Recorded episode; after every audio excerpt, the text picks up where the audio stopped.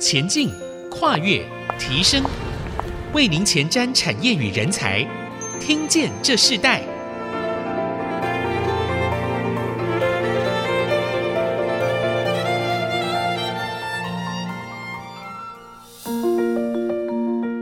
欢迎收听《听见这世代》节目，我是主持人郭兰玉。这个节目同步在 Apple、Google、Spotify 和 KK Bus 上架。如果你在 Podcast 上收听，欢迎按一下订阅，就会每集收到我们的节目。收听是越来越方便。喜欢我们的节目，也欢迎到以上的收听平台评五颗星，并留下你的心得，给我们支持与鼓励。呃，我们今天在听见这时代节目里头，我们要跟大家分享，呃，最近谈到了一个系列，科技推动城市时代人文感，咏叹青春新时代。在这个系列中，我们来分享第二集，邀请到来宾是台积电文教基金会的执行长许俊朗执行长来跟我们分享这个主题。我们先请执行长许俊朗来再度的跟我们听众朋友问声好，你好。呃，兰玉姐好，各位听众大家好。那有第二集是因为前一集讲的太好了。很开心有这个机会可以跟大家再分享一下，是因为听见这时代，我们长期谈了非常多的呃科技时代的一个发展啊，不管呃我们谈到的 AI，谈到了永续，谈到了甚至在现在很多大家在倡导的呃新能源、绿色能源等等这样的议题当中，我们也看到，其实在整个全球产业的发展趋势之下，人文艺术这件事情仍然在影响人们的生活。那所以在这一集的部分，我们要特别。邀请执行长来跟我们分享，台积电文教基金会过去办了非常多在城市推动的人文艺术的活动，甚至深耕到大学、小学、中学。嗯，我们是不是也可以请俊朗执行长跟我们分享？哦，台积电在这些城市深耕教育素养的过程里头，你们针对这样不同的年龄做了哪些事情？嗯，我想这一个，我们如果谈到教育的话，我们最呃热议啊，已经热议好几年了，还是在于这个素养啊。所谓的这个素养的学程是如何去被开发出来？素养的这一个呃教育的核心如何增进？其实台积电文教基金很早就在做这个事情，而且针对小学、中学、大学哦，我们都是有各种不同的 program，希望说让我们的年轻的一代、新时代有这样素养的能力。那所谓的素养，如果讲的这个更直白一点点，其实就是解决问题的能力嘛，哈。但解决问题需要什么能力呢？绝对也不是说只有靠这个上课学到的，一定要有。更多的这个生活或是呃拓展的知识领域啊，或是生活领域啊，或是说技术职能啊，哦，这一些来帮助他们可以面对这个未来的挑战。所以，针对这个小学、中学、大学呢，因为他们年龄层各有不同，所以用不同的策略，呃，来让他们有所增进。例如说，我们针对小学，呃，比较是以启发的部分以及阅读培养的部分哈、那我们大家都知道，就是说，其实所谓的这个识字能力，其实是一切的起源。但是在城市上，我们可能比较没有。感觉说，哎，这个识字能力有什么太大的这个落差吗？但其实，在偏乡，其实这个识字能力就有很不一样的一个状况。呃，主要在于说，其实呃，在偏乡，他们的社经背景相对来说不如城市的这个家庭背景来的丰足，所以他们在这个生活语言的运用上面，其实是比较缺乏的。而这样的一个大前提下，其实。进到这正规的园里面，其实就有显著的落差。那这个部分要靠谁来帮忙？只能靠学校老师。但是这个 bottleneck 在哪里呢？因为在偏乡，这个师资流动率又很高，所以对于偏乡学校，第一个。要争取到合格老师不简单。第二个，对于这个好的老师要留也留不是很住，所以我们后来也透过跟天下教育基金会的合作，希望借有一套教案的补助。啊，你知道像现在我们的这个小学的课本，其实呃识字大概是呃，如果你学完一个年级，大概四百个生字。但是如果你要进到下一个阶段，其实你需要有一千个字的生字量。嗯、那另外六百个字从哪边来呢？他就希望你能透过生活或者透过课外读物来吸取。但是如果说这一些偏向的孩子，他本身在这一个社会背景的辅助上面比较不是那么足，那只能靠老师的话，那老师呢只能教课本里面的东西，如果没有透过一个比较有系统、有创意的方式来教导他们的话，要达到那样的一个目标，其实是相当难的。所以我们也透过天下教育基金会，透过这科华威阅读中心。特别帮助这一些偏乡的老师，用一个比较创新的教案，让他们能够改变一下他们现在现有的教法，有效率的提升小朋友的识字量。这个是我们的一个专案，叫做教师后学计划。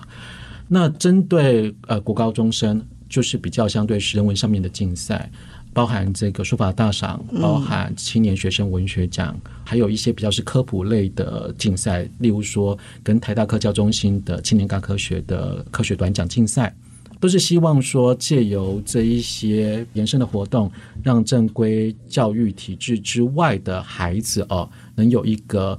展露他们才华的空间，或是说在这个过程中有一些获得。那针对大学的孩子，呃，就是青年逐梦计划，希望说给他们一笔资源，让他们可以把他们自己心里这个阶段最想要做的事情，呃，透过甄选、透过辅导、透过实践，把它呃落地下来，好、让他们在一个非常年轻的一个阶段，得到了一个计划专案实现的一个经验。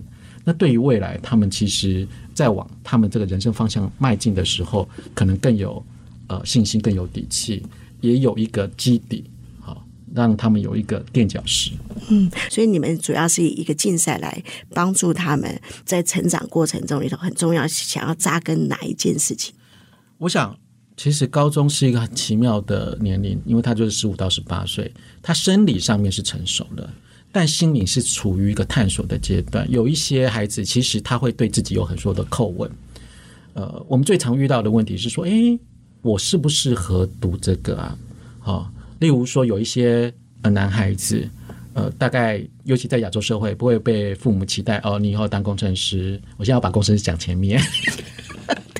我刚刚我我刚刚本来想 想想要问说，诶，这样会不会你们这样做了这么多年，让那个本来想要念电机系的、资讯系的，诶，突然去念艺术了？就是有这样的例子啊。好了，这个应该这么讲啊，就是说我自己觉得这个 exploration 啊，就是说这个探索还是很重要的，因为呃，这才是你终身的这个志向。你你要把一个事情做得好，你要觉得这件事情对你是有意义。才能持续嘛，哈！但每个阶段不一样，你不能说像例如说中年工程师，他后来去种田，这样就没有他，这样不行。这个可能就是他在中间的过程当中，他就发觉他的 vocation 在那里啊，啊！那我也遇到说，哎，有一些呃，他本来是读生计的，但是他后来发觉，哎，这一个 IT 产业才是他的最喜欢的，也有这样的一个例子。嗯、那当然就是说，我们在做这个人文艺术上面，的确也会遇到这样的一个孩子啊，例如说。我记得某一年的这个小说奖的得主，呃，是一个建中孩子。那当然就是家里希望他读这个理工嘛，但是他就很想要读文嘛。然后跟家里几度的这个沟通，就是没有办法。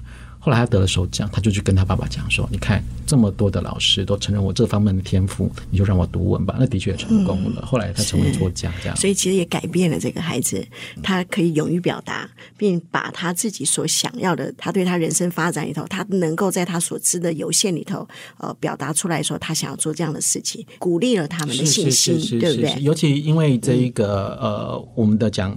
呃，有一个很重要的特性，就是说它是非常持续的，它有建立出一个 reputation 啊、呃，嗯、所以他们得到这个奖，其实都蛮感觉到备受肯定。那我我我常常会听到一个笑话，就是说，甚至有一些这个孩子哦，他愿意放弃，这样很不大好，但是这个是一个笑话，一个例子哦，如果愿意放弃那个学测，他就是要来得这个奖。他说没有得到这个奖，他就是不甘心，他就非常专心的准备这个奖，这样子。我有听过这个例子啊。然后这个我们的书法大赏，因为我们的篆刻是四十岁以下嘛，那我们也因为这个篆刻大赏认识很多的书篆的这个青年朋友，他们都会开玩笑，我就是要得到首奖才能毕业。嗯，所以 somehow 他有点像一个交流的平台了。是，他也让他自己可以完成他在这个应该说是对这样一个年龄的一个成就。对，他想要把它完成，其实完成很重要，对我们的人生很重要。是是是，我们每个人都应该在最小时上都应该学习完成。因为我我自己看到很多多元发展里头，很多父母培养孩子，哎，这个不行就换到下一个下一个。但是其实鼓励孩子能够在一件事情上完成这件事情，会影响他成长，甚至他对事情的专一。有时候我们这一场。在节目里头听到很多的教育专家们在谈这样的事情，说你可以让他多方探索，但是要鼓励他完成。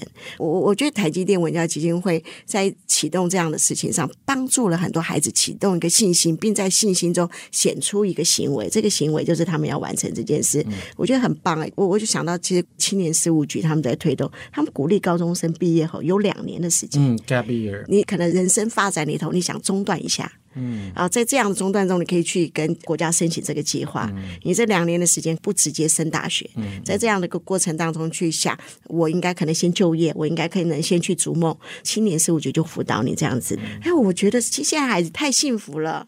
呃，执行长曾经跟我分享过，他觉得孩子就是最大的发电机，所以一切的节能应该要从孩子的生命中开始。我们先休息一下，我们在下一段我们要继续来分享，在这个文教基金会所推动的城市人文艺术发展中，他还看见了哪些不一样的改变。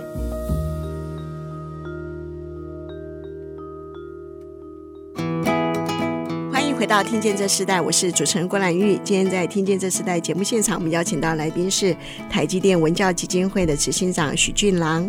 呃，俊郎执行长来到我们节目。其实，在前段我们要谈到，呃，文教基金会针对了呃小学、中学、大学好所做了不一样的培育人才的这个计划，这个教育的种子一直不断的往下扎根。那我我我们在这一段，我们继续来谈到，就是说，呃，其实现在的我们谈到女力、女力，尤其女性科学人这样的议题，常常在不同的讲座、不同的平台上，我们看到不一样的想法和发表。那你们自己在这个部分里头有做什么样的深耕吗？嗯，我想这个。呃，大概在三年前哦，我们有观测到说，哎，我们的这一个呃读这个理工的性别哦，其实是还是有一些差距的哦，所以我们就在想，就董事会就在想说，哎，是不是有机会我们透过呃基金会的力量来做一些培养呃女高中生对于科学兴趣的这个活动哦？那但最主要的这个起点还是因为呃，我们二零二零年的时候呃，在台中自然科学博物馆有个半导体的世界啊，新落成，那希望说更多的年轻的学子来参观，然后来认识半导体。那从这边出发呢，我们就特别想说，那有没有可能特别邀请这个女高中生来组一个营队，来特别的参观，同时给他们一些教育的课程。但我因为做了这一个女科学家之旅，我开始有一些收获啊，那个收获。出现在一个呃环节啊，那个环节是叫做女科学家论坛，所以我们找了呃三位的呃女性专家以及工程师来跟女学生们做一点论坛，这样子做一点交流。那在一个那个纯女性的这个交流会上，我就听到很多很有趣的这个问题。那包含就是说，哎，有一个孩子就说，哎，老师，我的数学不好，我还可以读理工科系吗？呃，那当然也有很直率的问题，就是说，哎，我对 IT 呃产业很有兴趣，可是我爸爸跟我说，哎，那个很糙，哎，能不能去这样子，你还是啊、去当老师好了哈。那或许就是说，哎，老师，我觉得那些男生啊，好像很厉害，都买很厉害的参考书，我该不该买啊？啊，大概都是这类型的问题。哎，我从这一些的问题里面就开始去想说，哎，我为什么会读人文呢？为什么不是读理工？因为我是男生，我不是理应被期待去读个理工科系吗？比较符合我自己的这个形象吗？然后我也会在想说，哎，我为什么会这么想？我后来想到，哦，原来我有一次高中的时候呢，我数学考很低分，考全班最低分十三分，然后老师就把我叫出去，他就说：“许俊朗，我觉得你很乖，你很聪明，但为什么你？”其他科都还可以，为什么数学考试三分？我觉得那一次的经验让我这个信心大受打击。我觉得说，哎，或许我真的就是这个数理不行，那我是不是就适合读人文科系？但我从来没有想过，哎，这会不会是老师的问题啊？会不会是不是我在我这个学习的这一个 instructor，或是说我自己的这一个呃学习的方式有问题啊？而不是说我对数学没有兴趣。我能够回应一下，可以。我国中啊，我遇到非常好的数学老师，这个数学老师对我的启发很重要。我每一次不管考几分，他都鼓励我说：“你考得很好，比上次很好。”你知道，我国中超爱数学的。对。然后我高中，我就凭着这样的信心进到了新竹女中。哇！然后我的班导就是数学老师，三年我没有一次不补考，也因此。我对着这个老师很愧疚。我的班导是数学老师，我我后来在校委会我还在遇见老师。我说老师，那时候真是对不起你。我不知道为什么，我就数学我就是没有办法。其实有信心的打击，因为我我觉得老师对我的信心的鼓励，但是我没有办法感受得很足，所以在这样的过程当中里头，我就越没有信心，然后我就选了文组。我选文组当其中原因，那当第二，我我喜欢媒体，我喜欢做记者。我看了海明威之后，我没有办法不停止想我自己要做这样的行业，但是那个数学的信心真的有不一样。我觉得我想跟呃各位听众分享的是，嗯，这个小朋友的世界很小啊，他小朋友的心灵世界其实就只有爸爸妈妈、老师跟朋友，所以任何一个部分对他的指教跟意见都会形成他很大的影响。所以在这个关键时候，他如果能得到更多、更充分的呃这个资讯的话，他可能有。可能得到其他的信心上面的建立，或是说更宽广的世界。所以，我觉得，呃，女科学家治理这件事情的意义，不在于说是不是可以真的启发他们对于科学的兴趣，而是破解他们一些误解。所以，你因为这些回忆，你们做了哪些？例如说，就有老师会回应他说：“哦。”你数学不好没有关系，我微积分也被当掉过。但是当我对这件事情有信心的时候，例如说我对生物有兴趣，或是我对化学有兴趣，等到我得到了那一个研究的这个职位的时候，他就知道说各方面的专家就会来帮助你。你不见得每一项你都得好，你可以保持对该科目的兴趣，一直到毕业为止。何况。大学的所谓的数学跟高中的数学，其实基本上是两件事情。嗯。我们高中学的是某一种类型的数学，但是大学的数学是另外一个世界。所以，像这类型的分享，其实可以让孩子得到更充分的这个理解。另外一个就是说，例如说对 IT 产业上面的一个偏误。呃，我觉得像我们会邀请我们同仁来做一点分享，我们同仁都非常活泼，他们这个有非常丰富的下班后的生活，也有很认真的女性主管带领呃这个男性同仁一起工作的经验。我想这一些经验也可以让呃我们年轻的女性可以有一个 role model 可以去对照，可以让他们觉得说，哎，其实不用对自己没有信心。我们只要对某部分产生兴趣的，其实可以往那个目标持续的前进，不要被一时的成绩或是呃一时的这个别人的意见所摇摆。我想最主要的价值是在这里。嗯，我我觉得这是一个很棒的一个信心的起点，这是很好的。嗯、那后来很多人都转型当工程师了嘛？这个这个 这个我不敢说，因为我们也才 做三年啊。是，但是我自己有觉得说。呃，的确，我目前听到有一些大一的新生，他们曾经来参加过台积电的科学啊之类。呃，最大的差别在于说，呃，不要看这个我们台湾好像很多学校，对不对？但是其实台湾小小的，但是每一个学校生态各自不同。有一些呃学校，他们真的这个，就算你读了理工科系啊，呃，他们都不见得对 IT 产业有相对的认识。那我们刚才讲了，老师。父母跟同学各占的一个所谓的利害关系人的这个角色嘛，那父母知道的可能会提供他们，可是不知道的他们也没办法提供。老师知道的或许也有限，例如说，呃，我就听过有一个学校，他们是这个数理自由班，但是呢，老师是比较偏电子的，嗯，哦，他来了这个女科学家自己就说，哦。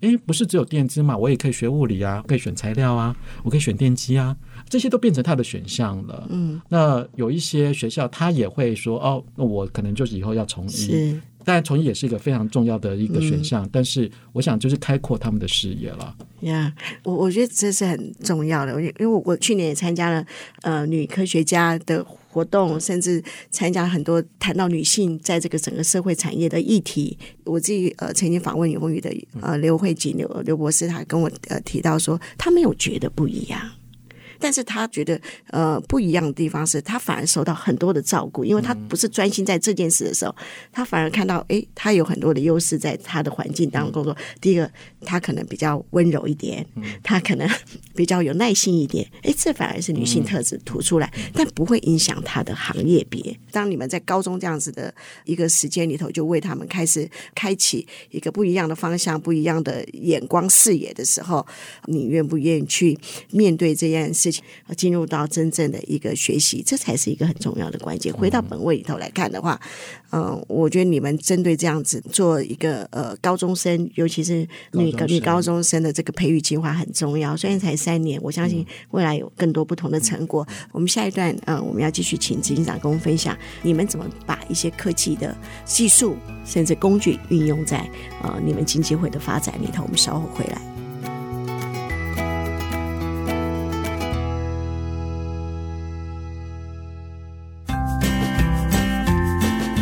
欢迎回到《听见这时代》，我是主持人郭兰玉。今天在节目现场，我们邀请到来宾是台积电文教基金会的执行长许俊郎。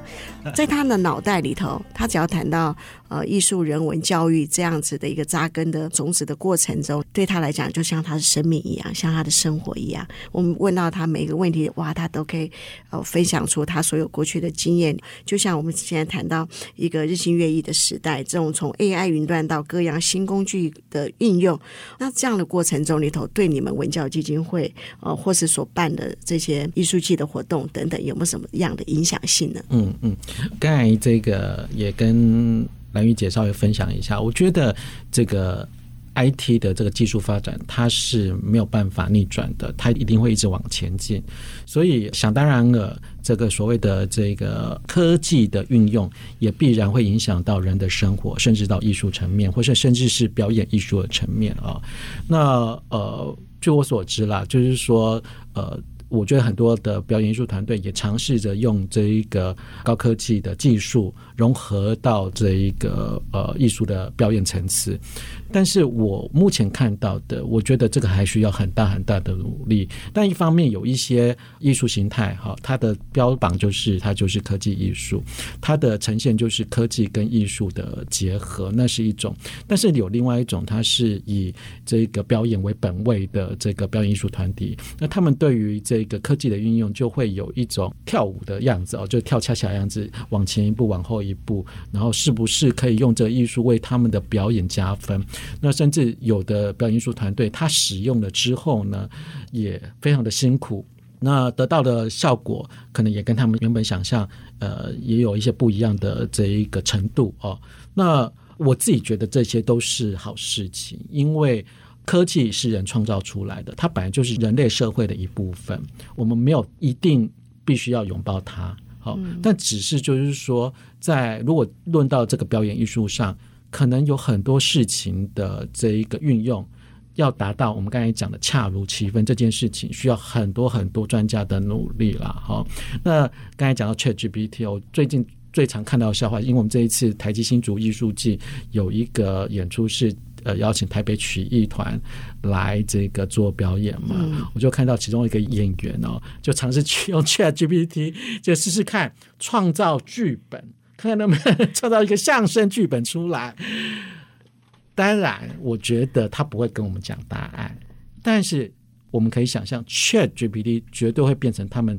表演的这个这个脚本的一个嘲讽的对象，是呃，因为就是里面有一个子题叫做“我的徒弟是 AI”，哦，就已经是在呃借题发挥了啊。这、哦、可以想象，就是说，ChatGPT 或是 AI，这个的确是人类呃发明的一个很重大的一个进展。嗯但如何跟表演艺术做结合，我想还是很需要努力。所以它应该是融入创意的本身，对，没有错，对不对？这如果当融入创意的本身，它就自然多了。嗯、那那我们也同样也谈到永续这个话题。我们知道，其实永续这件事情，呃，尤其是近邻减碳，哦，这样子的一个议题，不只是倡议了。它已经是一个生活的实践。那在你们基金会在推动呃所有的文化性的演出，甚至教育的培植里头，你们怎么把永续力带进去呢？嗯，我想可能分狭义跟广义了哈。以狭义来说，我想这个 ESG 呃这样的一个永续力的大目标，其实是台积电不仅是公司或是文教基金会一直追求的一个目标。所以，我们对于 ESG 这个专项呢，我们是以教育的方式来想啊，我们是透过青年逐梦计划来做实行呃，所以我们基本上呢，在青年逐梦计划里面就有一组就是永续组，就是说呃，我们欢迎年轻的朋友提出他们创意，对于永续相关的议题发挥他们的想象，然后做一个提案来跟我们争取资源。呃，甚至有机会把它落实。那中间呢，我们有各种的工作方来跟我们的年轻下一代来讲什么是永续，有哪些永续的工程可以使用，可以怎么样激发他们的创意，甚至在里面结合他们的梦想，让他们的梦想跟永续力做一个结合。哈，那这是呃一个比较狭义的这个永续力的教育的部分。哈，那另外一部分我想要谈的是文化的永续力。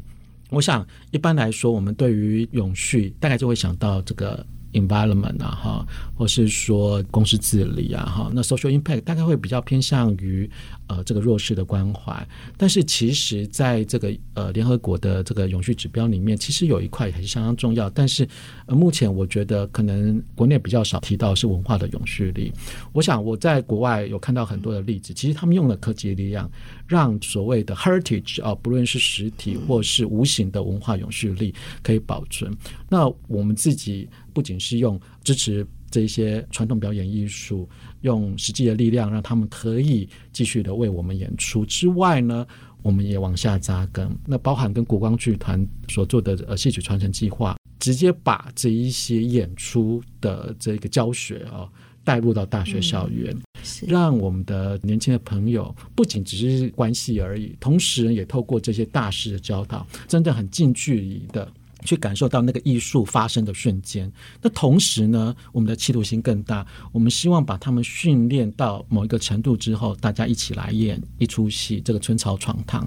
那这个计划希望是在明年呃可以发生。我们希望借由这样的一个一整套的这教育过程，让这个传统戏曲的这个文化、京剧的这个无形的文化财哦，可以借由这样的教育过程保存下来。嗯。呃，执行长刚刚提到很重要的一件事，就是世代传承这件事。你们把它运用在你们推动的支持的教育的专案、教育的专案里头，然后我们可以看到，他讲的是世代传承，不一定就会发生在今年，可能会发生在明年或呃更多的年后。那这样的过程，就如你曾经提到的，二零二三年对于台积新竹艺术季来讲是一个新的起点。是，我我觉得这是一个很令人期待的事情。我们在节目最后要请呃执行长跟我们分享说，你们做了这么多人文艺术。书的推展，甚至教育的呃扎根，至于你的工作和生活有哪些改变？对你最大的帮助是什么？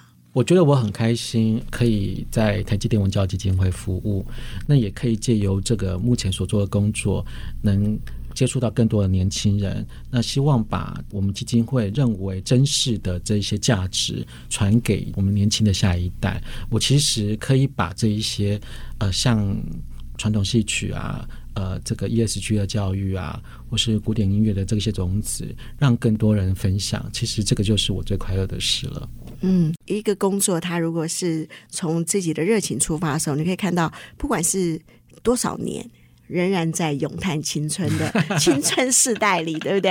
呃，谢谢蓝玉姐，我希望能永远保持这个青春的心态，能为年轻人。